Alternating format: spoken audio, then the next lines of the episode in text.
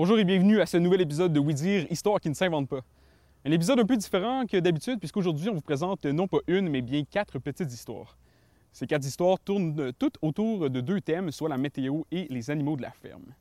Vous savez, dans la région, on a eu peu de grands événements météorologiques, donc quand quelque chose d'hors du commun survenait, eh bien, il y a souvent des histoires rattachées à ces intempéries qui ressortaient par la suite. Pour ce qui est des animaux, eh bien, à l'époque, et encore aujourd'hui d'ailleurs, avec le nombre important de fermes qu'il y a sur notre territoire, eh bien, les vaches, les chevaux et autres animaux typiques de la ferme faisaient partie intégrante du quotidien des gens, que ce soit pour se déplacer ou encore tout simplement pour la production. Donc, allez vous chercher quelque chose à manger, installez-vous confortablement et laissez-moi vous raconter ces quatre histoires invraisemblables. Je vous souhaite un très bon épisode.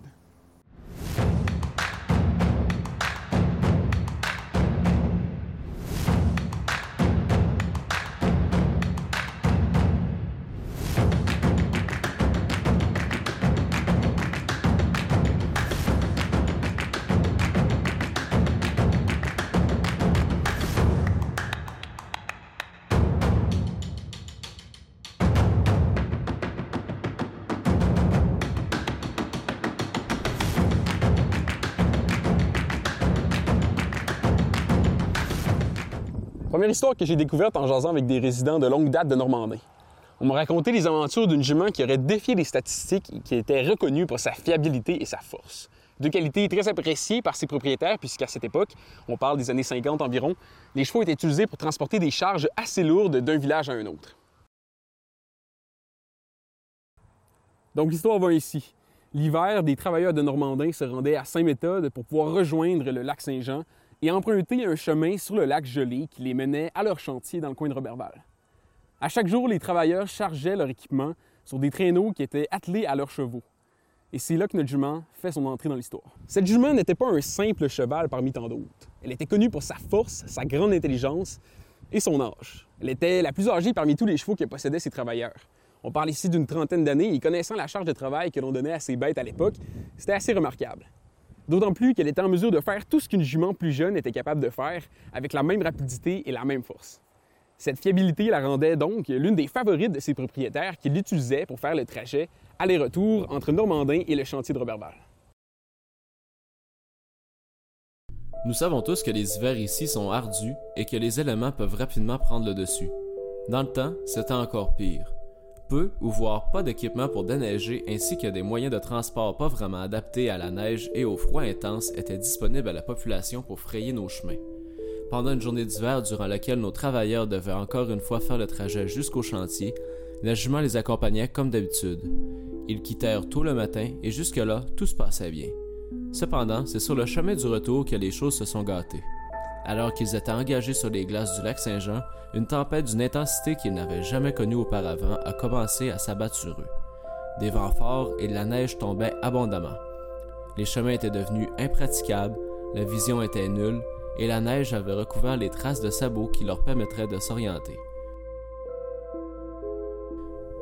Nos deux travailleurs ont dû prendre la dure décision d'abandonner leurs juments sur le lac et de continuer le chemin sans elles, la laissant pour morte au milieu du sentier glacé. Quelques jours plus tard, alors que nos travailleurs sortaient de l'écurie, quelle ne fut pas leur surprise de voir la jument se tenant bien en forme devant eux. Non seulement elle avait surmonté la tempête, mais elle avait également réussi par elle-même de retrouver son chemin et se rendre à Normandin. Énorme soulagement pour ses propriétaires qui étaient bien attristés d'avoir perdu leur jument la plus fiable. Dans les jours qui ont suivi, ils ont fait venir le vétérinaire pour voir l'état de la jument. Impeccable. Elle était en parfaite santé. La vie reprit son train et rendue au printemps, après avoir fait parler d'elle dans le village, la jument partit au galop sous les yeux exaspérés de nos travailleurs. Elle s'est rendue au magasin Ford, qui est maintenant aujourd'hui le IGA. Elle connaissait le chemin puisque c'est à cet endroit que l'entretien de ses sabots et de ses fers se faisait. Et justement, en la voyant arriver, l'homme qui travaillait là reconnut la jument et ne voyant pas les propriétaires avec elle, décida quand même de faire l'entretien de routine. Il lui installa quatre fers neufs et après l'avoir nourri avec un peu de foin, la jument repartit vers la ferme de ses propriétaires. Ayant entendu parler de ses prouesses et de son intelligence, le maréchal Ferrand la regarda partir au loin sans trop s'inquiéter, quand subitement, il vit la jument tomber lourdement sur le côté. Après avoir travaillé ardemment pendant des années, bravé la tempête et avoir retrouvé son chemin jusqu'à ses propriétaires, La jument venait de rendre l'âme après s'être fait installer quatre fers flambant neufs. Comme ça, subitement.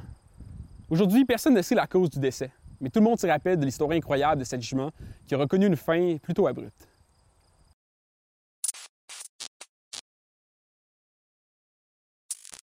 en fait, nous, euh, en fait, moi, ce que j'aimerais qu'on, euh, ce dont on parle, ce serait de parler de la présence du diable dans l'imaginaire légendaire ah, de la région. Pourquoi, pourquoi c'est aussi présent? OK. On, commence? Oui. OK. La présence du diable dans les légendes, écoutez, on peut la quantifier d'abord. Sur les 600 légendes à peu près que j'ai consultées, 66% c'est assez curieux, on ajouterait un 6, on arriverait à 666, comme dans le chapitre 13 de l'Apocalypse. Bien, 66% des légendes concernent le diable et ses suppôts assez curieusement. Il n'y a rien qu'une légende qui concerne Dieu, curieusement aussi, mais ensuite on la retrouve, cette légende-là, puis c'est pas Dieu qui est le principal personnage, mais Saint Joseph, parce que Dieu ne peut pas être le personnage d'une légende. Pourquoi? Parce que Dieu, on ne le voit pas. Dieu, il ne peut pas parler. Depuis qu'il a créé, il se tait. Pourquoi? Parce que sitôt qu'il parle, les choses se font. Que si Dieu se mettait à parler, plein de choses se créeraient aujourd'hui. On ne peut le voir sans mourir, c'est même écrit dans la Bible. Le seul qui l'a vu, c'est Moïse. Et il a même dit son nom à Moïse parce que Dieu, dans la Bible, il n'a pas de nom. Jéhovah, ça veut dire celui qui n'a pas de nom.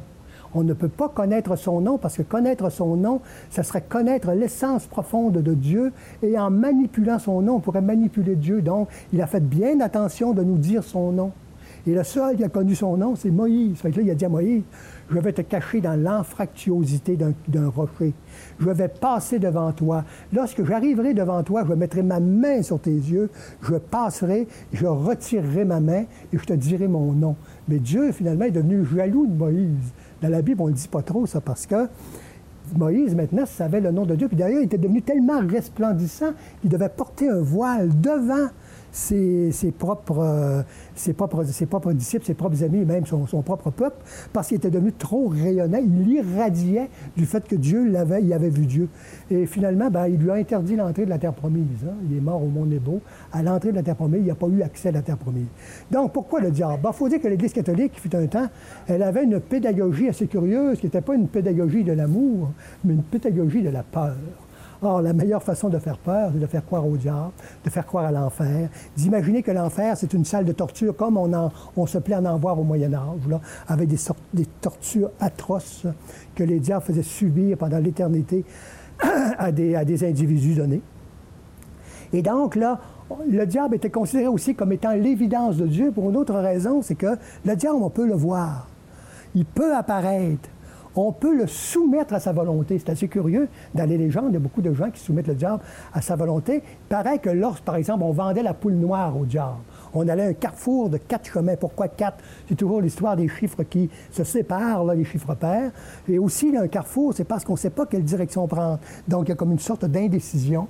Et là, on volait, il fallait voler la poule noire, commettre un péché mortel, donc il fallait avoir l'âme noire. Et là, on arrivait, on vendait la poule au diable. Le diable apparaissait, on s'entendait sur une somme d'argent. Une fois que la somme d'argent était versée par le diable, on lui tirait la poule. Le diable s'en emparait, puis on rentrait chez soi avec, euh, paraîtrait-il, dans son portefeuille ou son porte-monnaie beaucoup d'argent, mais lorsqu'on allait plonger sa main dedans, il y a deux phénomènes qui se produisent selon les légendes. Soit que l'argent était viré en son, c'est-à-dire en avoine, soit qu'il était viré en charbon ardent, la personne se brûlait les mains. Mais comment est-ce qu'elle ne brûlait pas le portefeuille, ça? On ne le dit pas, mais on est dans le surnaturel. Donc, le diable, finalement, c'est un personnage très, très, très présent à cause de l'Église catholique, d'une certaine façon, qui le voyait partout, euh, qui le subodorait partout et finalement qui nous menaçait du diable.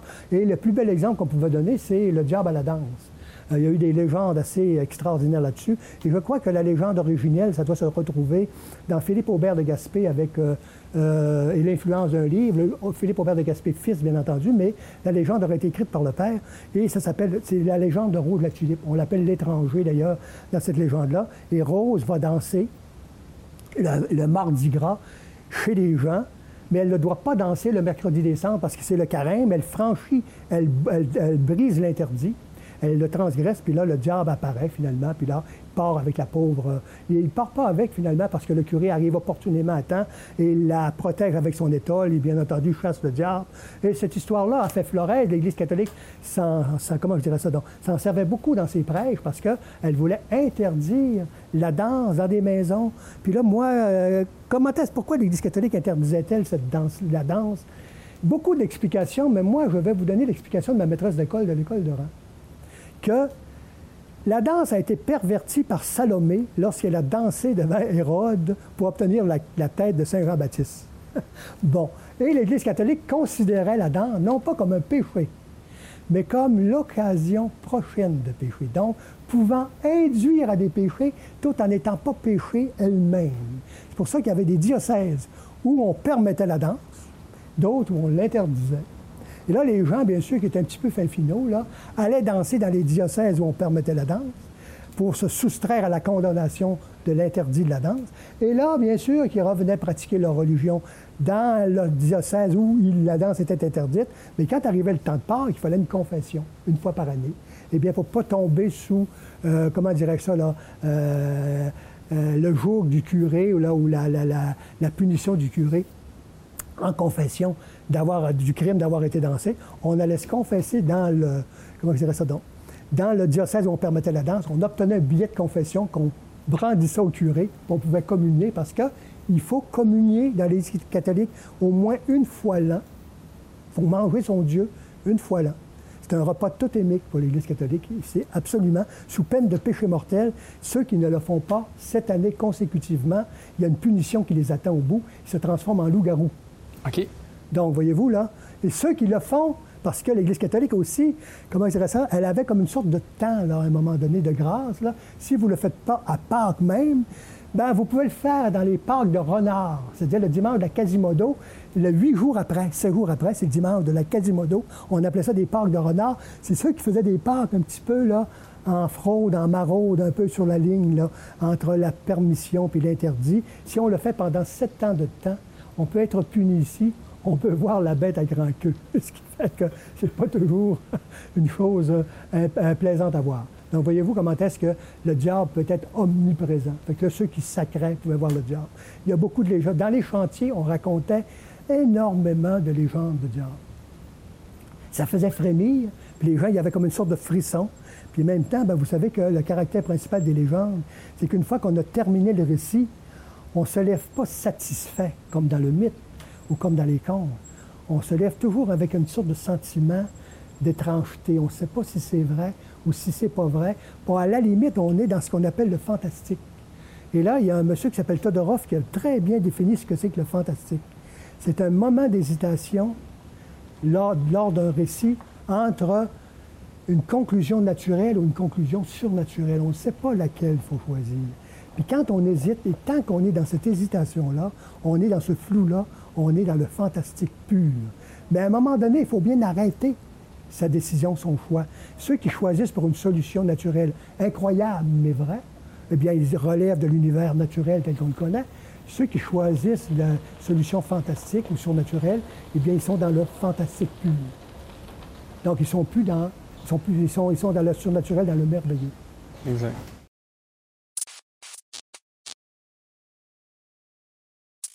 Mais la légende que je vais vous raconter, elle a été racontée par un monsieur Bouchard.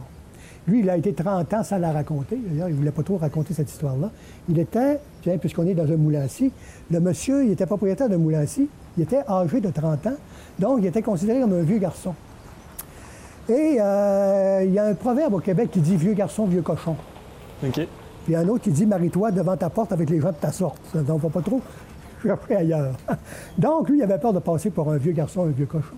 C'était le temps que pour les jeunes filles, c'est 25 ans. Une jeune fille qui ne se mariait pas avant l'âge de 25 ans, eh bien, euh, passait pour une vieille fille, elle coiffait Sainte-Catherine. C'est-à-dire qu'elle allait porter une sorte de couronne sur la tête de Sainte-Catherine, elle était considérée définitivement comme une vieille fille.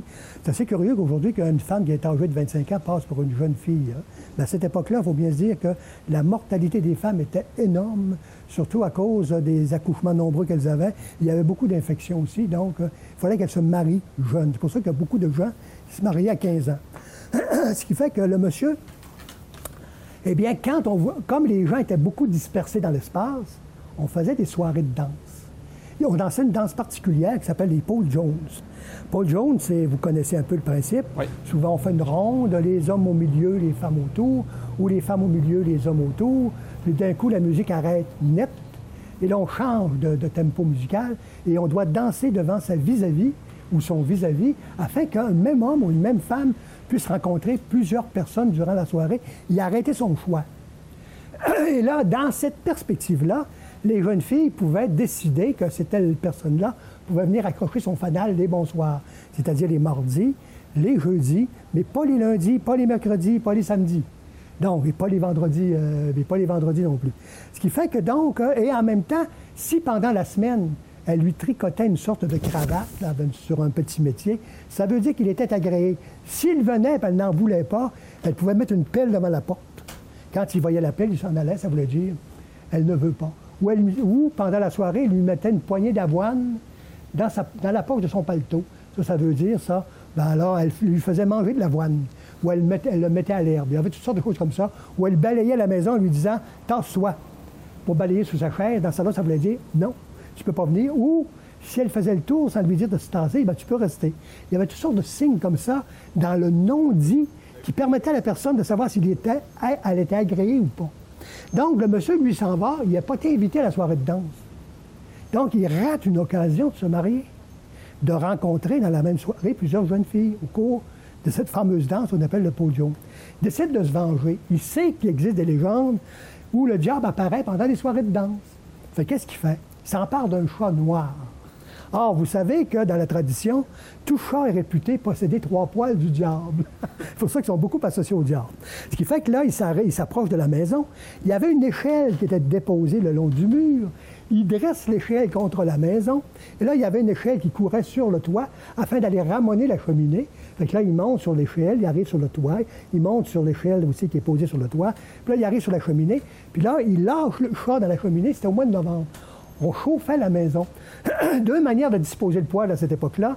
Il y avait directement adossé à la cheminée, donc le tuyau était très court, ou on faisait courir le tuyau de poêle sous le plafond, le maintenant par des filets de fer afin qu'il serve de calorifère. Or, c'était ce cas-là. Fait que là, le, le, chat lui tombe, il arrive dans le tuyau de poêle, mais là, il faut qu'il sorte parce qu'il reçoit des étincelles, il reçoit de la fumée, il commence à, à un moment donné à s'agiter dans, dans, les tuyaux de poêle. Les sections s'ouvrent et là, le chat tombe à travers les étincelles, à travers la suie, à travers la fumée. Le chat, bien sûr, il a peur, il est tout hérissé, il est sur ses griffes, il a les poils droits sur le dos, puis là, les yeux probablement tout, tout, tout, tout sortis de la tête. Là, les gens ont peur parce qu'ils disent c'est le diable qui vient d'apparaître. Pendant une soirée dedans, il vide la maison. Le gars, il est bien content, lui. Hein, vous ne m'avez pas invité, donc vous ne danserez pas. Là, il descend. Comme il faisait nuit quand il a fait ça, il n'avait pas remarqué que l'échelle était pourrie. Or, en remettant le pied sur l'échelle, l'échelle se rompt, tombe par terre et il se casse une jambe. Le problème, c'est qu'il ne peut pas appeler le maître de la maison pour l'aider parce qu'il s'est cassé une jambe. Parce que là, il y aura peut-être une deuxième jambe de cassé. Fait que là, il se rend chez lui. Finalement, il fait venir le rebouteux, là, ce qu'on appelle le bon settler, qui a donné, euh, paraîtrait-il, le nom de bonhomme setter. Et là, ben, le rebouteux lui remet l'os en place. Après ça, ben, là, il peut continuer à travailler. Sauf que c'est là qu'arrive la légende. Tous ceux qui étaient dans la maison, qui ne connaissent pas le manège de ce monsieur Bouchard sur le toit de la maison, et qui ont assisté au spectacle du chat qui est tombé en plein milieu de la place à travers la suie, la cendre et tout ce que vous voulez, ils étaient persuadés intimement que c'était le diable. Et quand ils sont arrivés chez eux, qu'est-ce qu'ils racontaient? Bien, ils racontaient ce qu'ils avaient vu. Et c'est ça qu'ils avaient vu. Ils disaient la vérité au niveau de la perception qu'ils en avaient. Et souvent, une légende, c'est des phénomènes comme ça. Ça part d'un phénomène perçu tel qu'il a été perçu, mais mal interprété, parce qu'on n'a pas toutes les données informationnelles concernant cet événement-là. Wow! C'est fascinant. C'est vraiment oui, Comment est-ce qu'il s'est répandu de l'erreur à partir de ça, ben ça? On ne le sait pas. Quand les cochons auront des ailes, une expression qu'on a tous déjà entendue à un moment ou un autre de notre vie. Ça ou encore une variante voulant dire approximativement la même chose, comme quand les poules auront des dents ou pendant la semaine des quatre jeudis. Une petite blague qu'on dit lorsqu'on veut signifier à quelqu'un que sa demande ou son souhait ne sera pas exaucé de sitôt. Mais revenons aux cochons. Imaginez la satisfaction de pouvoir répondre à quelqu'un qui aurait utilisé cet idiotisme sur vous, que les cochons, bien, ils ont volé. Eh bien, sachez que les habitants de Saint-Thomas-du-Dîme auraient pu répondre ainsi en 1955. Pour notre deuxième histoire, on vous parle d'un événement météorologique rarissime qui s'est produit dans la région et de comment cet événement aura impacté la vie de quelques cochons innocents. Le tout se passe donc en 1955 dans le coin de Normandin et Saint-Thomas-d'Idyme. C'était pendant la saison des foins, donc une grande partie de la population passait ses journées dehors et s'affairait à faire la récolte dans les champs. Il faisait particulièrement chaud cette journée-là. L'air était très humide. Vers le milieu de l'après-midi, après plusieurs heures de travail acharné, le ciel commença soudainement à se couvrir. Les feuilles des arbres s'agitaient de plus en plus. Aucune pluie à l'horizon, mais des vents dont l'intensité grimpait rapidement. Et c'est à ce moment que les travailleurs dans les champs aperçoivent au loin ce qui leur semblait être une tornade. Une tornade? À Saint-Thomas-d'Idyme. Si au départ ils semblaient douter, nos travailleurs eurent rapidement la confirmation que ce qui se formait devant leurs yeux était véritablement une tornade, en étant témoin d'un petit bâtiment de bois qui fut instantanément démantelé par la force du vent. L'instinct de survie prit le contrôle, on ramasse les quelques outils qu'on peut et on se dirige rapidement vers les bâtiments les plus près. Les gens eurent à peine le temps de se réfugier. Certains doivent même se cacher dans une grange, et une fois à l'intérieur, c'était pas terminé. Il fallait être capable de garder les grandes portes de la grange fermées, sans quoi les vents auraient saccagé l'intérieur de celle-ci. Après ce qui parut comme des heures pour les résidents de Saint-Thomas-d'Idyme, les vents se calmèrent et le calme se fit entendre on commençait à sortir tranquillement des maisonnées, des granges et autres abris de fortune. Les agriculteurs faisaient le tour de leurs terres pour voir les dégâts que la tornade avait causés. Quelques dégâts mineurs, somme toute rassurants étant donné l'ampleur de cette tornade. Toutefois, après avoir fait le tour de ces installations, l'un des agriculteurs se rendit compte qu'il manquait la petite cabane dans laquelle logeaient ses cochons. Ceux-ci manquaient à l'appel. Tout le monde pensait que les pauvres bêtes étaient décédées pendant la tornade. Mais la cabane, elle, où pouvait-elle bien être? Du côté de Normandin, le lendemain, les habitants des rangs sortent pour commencer leur journée dans les champs. Et quelle ne fut pas leur surprise de découvrir à plusieurs endroits des débris de bois et des morceaux de tôle éparpillés dans les chemins et dans les champs. Après quelques minutes de fouille, une personne fit signe qu'il avait trouvé quelque chose de spécial, voire improbable. Il avait trouvé, au milieu du champ, la petite cabane en bois qui abritait les cochons de notre agriculteur de Saint-Thomas-d'Idyme. La légende raconte que la cabane avait tenu le coup, et les cochons aussi, tous sains et saufs après avoir été transportés sur plusieurs kilomètres par la tornade et avoir atterri dans un champ normandin. Les cochons avaient donc, en quelque sorte, volé. Deux histoires assez impressionnantes si vous voulez mon avis. Je ne sais pas c'est quand la prochaine fois qu'on aura la chance de voir une tornade au lac Saint-Jean. Dans tous les cas, sachez que cet épisode est loin d'être terminé puisqu'il nous reste encore deux histoires à vous raconter que vous ne voulez assurément pas manquer. À tout de suite.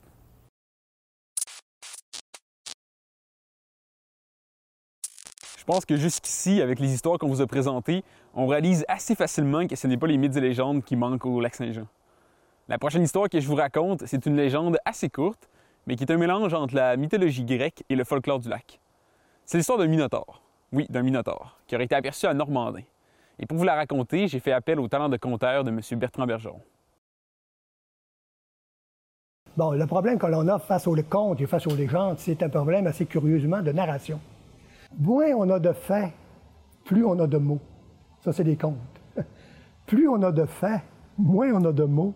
Ça, c'est des légendes. Des fois, on recueille une légende, quand on la transcrit, c'est rien qu'une ligne. Deux lignes, trois lignes. Donc, il faut en recueillir plusieurs pour avoir un récit complet. Et, l'autre problème aussi concernant les légendes, si on ne la recueille qu'une fois, on est toujours un petit peu suspicieux parce que si elle existe et si elle est connue, elle est répandue, donc elle va revenir souvent. Donc, plus elle revient souvent, la récurrence, plus elle est authentique à ce niveau-là. Donc, la, il une légende concerne Normandin. C'est une légende moi, je l'appelle le, Minotaure parce que, euh, faute d'autres mots, ça appartient à la mythologie grecque, mais ça, ressemble un petit peu à cette chose-là, parce que le Minotaure était quand même cannibale à ce niveau-là. Eh bien, c'est des enfants qui veulent aller cueillir des bleuets. Euh, le soir, leurs parents leur interdisent parce qu'ils disent qu'il va pleuvoir. Les enfants, ils, ils transgressent l'interdit de leurs parents, donc ils se mettent en infraction. Tout de suite, en se mettant en infraction, il y a possibilité que le surnaturel se manifeste. C'est comme ça que les choses se produisent régulièrement. Donc, ils se mettent en infraction, ils vont cueillir des bleuets pareils. Donc, la pluie qui menaçait a lieu. Les enfants vont se réfugier sous un arbre.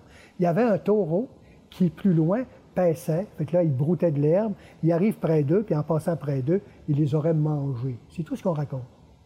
Et ça fait penser à l'épisode du Minotaure et de Thésée. Bien sûr que Thésée, quand même, a eu raison du Minotaure, mais là, dans ce cas-là, c'est quand même euh, euh, le taureau qui a eu raison des enfants. Mais pourquoi racontait-on des légendes comme ça? Parce que il y a deux caractéristiques concernant les légendes aussi que je n'ai pas parlé auparavant. Il y a toujours un caractère moralisateur. Hein? Obéissez à vos parents.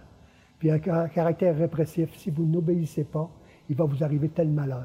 Vous allez être dévoré par le taureau, comme les deux enfants qui ont désobéi à leurs parents. Il y a toujours ce caractère-là, assez curieux, là, qui servait donc. il y a toujours un caractère pédagogique là-dedans, mais une sorte de pédagogie de la peur, telle qu'on l'a vu pour le diable tout à l'heure. Cette histoire, je la trouve particulièrement intrigante, car elle s'inspire de l'imaginaire collectif, mais dans un contexte qui est très éloigné de ce que l'on connaît du Minotaure, qui provient donc de la mythologie grecque. On parle ici d'une créature ayant le corps d'un homme et la tête d'un taureau, et comme vous avez pu l'entendre dans la version que M. Bergeron nous a racontée, c'est pas tout à fait ça, et comme il l'a mentionné, on est loin de l'histoire de Thésée qui tua le Minotaure à main nue dans le labyrinthe. Mais c'est ça qui rend toute cette histoire intéressante. C'est de chercher à comprendre comment une légende portant sur un élément bien ancré dans l'imaginaire des gens a pu se modeler avec le folklore du milieu dans lequel elle a évolué. Mais comment tout ça est possible? Comment des histoires peuvent traverser des océans et des continents et être racontées ainsi? La question donc que je voulais vous poser, c'est comment qu'une légende peut s'inspirer de l'imaginaire collectif, mythologie, euh, qui, est un, peu euh, général, puis se modeler avec le folklore du milieu dans lequel il s'est développé? Bon, d'abord, c'est parce que probablement, c'est que l'esprit humain il est partout pareil. Hein. Comme disait M. Montaigne, euh, chaque homme porte en lui-même la forme de l'humaine condition. L'homme étant partout pareil, probablement qu'il finit par avoir les mêmes fantasmes, les mêmes peurs, les mêmes craintes, les mêmes appréhensions, la même curiosité. Peut-être aussi qu'il va, comment dirais ça, scénariser euh, le monde tel qu'il le perçoit à travers des récits qui finissent par s'apparenter les uns les autres.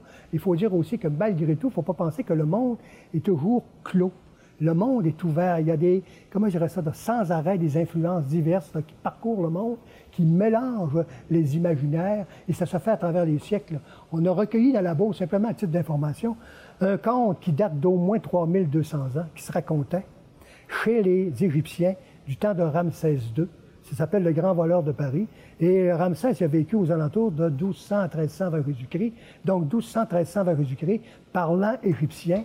C'est un conte qui s'est moqué du temps, des langues, des frontières, pour arriver finalement dans la mémoire d'un conteur probablement analphabète de la Beauce. Comment expliquer le phénomène? C'est que les récits voyagent indépendamment de toutes ces conditions-là qui devraient leur interdire de voyager parce que c'est l'information qui voyage et non pas les mots qui, traduisent l'information. Les mots peuvent être interchangeables de toute façon d'une langue à l'autre. On est déjà rendu à notre quatrième et dernière histoire. Pour ce mythe, on va parler de notre lac. Le lac Saint-Jean, ce grand étendue d'eau magnifique entouré par nos villes et nos villages. Évidemment, avec un lac comme ça sur notre territoire, vous imaginez bien qu'il y a des histoires en lien avec celui-ci. On peut penser notamment à l'histoire la plus connue, qui est celle du monstre du lac Saint-Jean, le monstre, nommé Ashwap par les peuples autochtones qui habitaient le lac bien avant nous, fait partie des légendes les plus connues au Saguenay-Lac-Saint-Jean, de par les nombreux témoignages d'observation dans les années 70. On raconte même que les nageurs de la traversée à cette époque devaient signer une entente comme quoi ils ne pourraient porter plainte en cas d'attaque du monstre pendant la compétition. Mais aujourd'hui, ce n'est pas du monstre du lac Saint-Jean dont j'ai envie de vous parler. Non, aujourd'hui, j'ai envie de vous parler d'un sorcier. Qui lui cru qu'en plus d'un monstre terrifiant, notre lac habitait également un sorcier? Comme M. Bergeron nous l'a si bien expliqué dans le tout premier épisode de cette émission, les mythes vont souvent servir à donner une explication à des phénomènes inexplicables. Le tout est encore plus véridique il y a plusieurs décennies de cela, sans Internet et sans autres moyens de communication efficaces pour partager les connaissances scientifiques. On pouvait alors se raconter des histoires pour expliquer certains événements. Donc, le mythe que nous nous sommes fait raconter porte sur l'histoire d'un sorcier de mer. L'histoire va ainsi. Il y a plusieurs années de cela, un grand-père et son petit-fils partirent pour un voyage de pêche sur les eaux du lac Saint-Jean. Comme tout bon pêcheur, ils quittèrent tôt le matin pour pouvoir profiter du calme matinal qui devait leur assurer d'avoir quelques prises dès le début de cette session de pêche. Tout se passait bien. Ils déplacèrent leur embarcation de temps à autre afin de voir à quel endroit le poisson mordait le plus. À un moment donné, vers la fin de l'avant-midi, alors qu'ils se trouvaient dans une baie, l'eau commença à s'agiter et le vent se leva de manière subite. Le grand-père, sachant par expérience ce qui s'en venait, dit à son petit-fils de se baisser et de bien agripper l'embarcation. Le jeune garçon s'exécuta et le grand-père fit de même. Pendant de longues secondes, la pluie, le vent et les remous de vagues tourmentèrent l'embarcation de nos vaillants pêcheurs. Le petit garçon n'eut même pas le courage de se défaire de sa position pour jeter un coup d'œil sur ce qui se passait. Et puis soudainement, tout s'arrêta. Aussi vite que ça avait commencé. Le lac était redevenu calme. Plus aucun vent et il avait cessé de pleuvoir. Le petit garçon demanda aussitôt à son grand-père de lui expliquer ce qu'il venait de se passer. L'homme lui souria et lui dit C'est le sorcier de mer qui vient de passer tout près de nous. Son petit-fils le regarda d'un air incrédule et il poursuivit. Lorsque l'eau est calme et qu'il ne semble pas avoir d'orage à l'horizon et que soudainement, pendant quelques secondes, la mer s'agite et la pluie déferle, cela indique la présence du sorcier de mer. C'est lui qui cause ces courtes mais intenses tempêtes sur le lac Saint-Jean. Maintenant, nous pouvons continuer notre pêche. Le sorcier ne viendra plus nous embêter. Son petit-fils acquiesça, remit sa ligne à l'eau et ne posa plus de questions à son grand-père mais pourtant, Dieu sait que des questions, il en avait. La prochaine fois que vous naviguerez sur les eaux du lac Saint-Jean, j'espère que vous aurez une pensée pour notre sorcier, que je souhaite d'ailleurs de ne pas rencontrer si vous souhaitez revenir sain et sauf et surtout au sec. C'est ce qui complète ce medley d'histoires invraisemblables en lien avec la météo et les animaux de la ferme. J'espère que vous avez apprécié. Lors du prochain épisode, on va parler de cas d'observation de dans le secteur de Marais-Chapdelaine. Et de toutes les histoires qu'on vous a racontées dans cette émission, c'est probablement la plus mystérieuse, donc manquez pas ça.